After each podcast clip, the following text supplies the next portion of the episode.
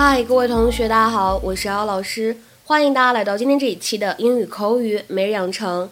大家可能会发现我今天的声音会有一点奇怪，因为早晨起来的时候声音哑掉了，嗓子发炎了，所以今天的声音呢，如果听起来有一些怪怪的，大家多多见谅。今天的话呢，我们依旧会来学习来自《Modern Family》Season Two Episode Four 当中的台词，一起来看一下。I didn't have my jokes. What choice does a guy have but to play it straight? I didn't have my jokes. What choice does a guy have but to play it straight? I didn't have my jokes. What choice does a guy have but to play it straight?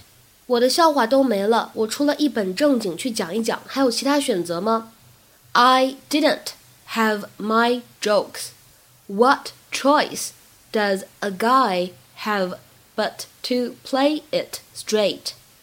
在今天这两句话朗读过程当中呢，首先我们注意一下，didn't have 当中呢可以有一个不完全失去爆破的现象，那么可以读成 didn't have，didn't have，而 does a 可以连读，那么就会变成 does，does，而再来往后面看，but to 当中呢有一个完全失去爆破的现象，可以读成 but to，but to。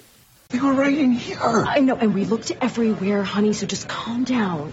Are you kidding me? Mm-hmm. Calm down. In one minute, I'm going to be standing up there like, like a. Oh my God, I have no material at all. Honey, you're going to be fine. You don't need jokes. Listen to me, honey. Get up there, be your charming self, make the introductions from your heart, and get out. You're going you're gonna be amazing, okay? Phil Go.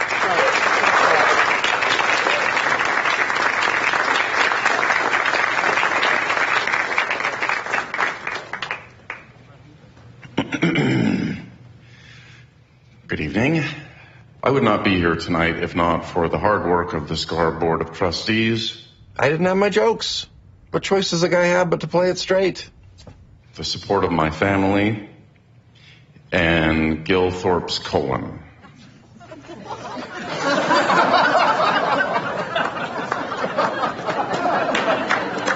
But Phil Dunphy is no straight guy. So many giants of residential real estate here tonight. And of course, J.J. McCubbin.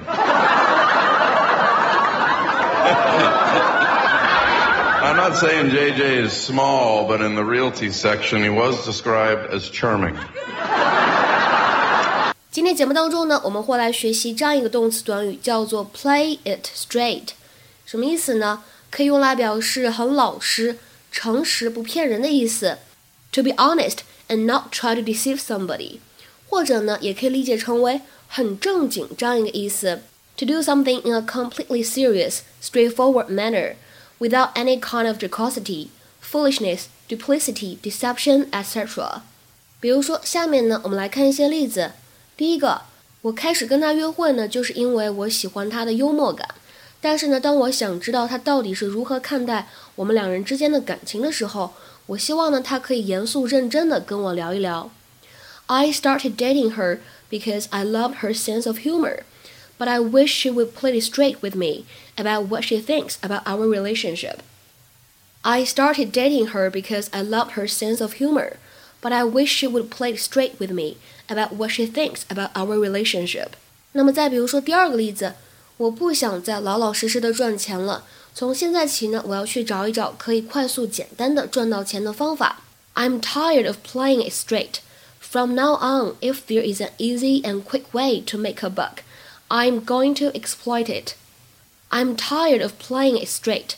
From now on, if there is an easy and quick way to make a buck, I'm going to exploit it. 那么实际上呢，在口语当中，我们有一个结构非常类似的短语， 叫做 play it safe。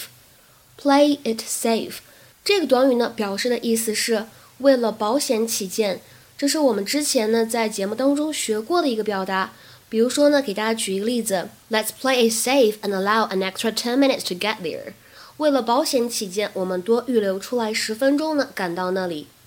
Let's play it safe and allow an extra ten minutes to get there。今天的话呢，请同学们尝试翻译下面这个句子，并留言在文章的留言区。The only people I have trouble with are the ones who don't play it straight. The only people I have trouble with are the ones who don't play it straight. 这样一个句子应该如何来理解呢？期待各位同学的踊跃发言。我们今天节目呢就先讲到这里了，拜拜。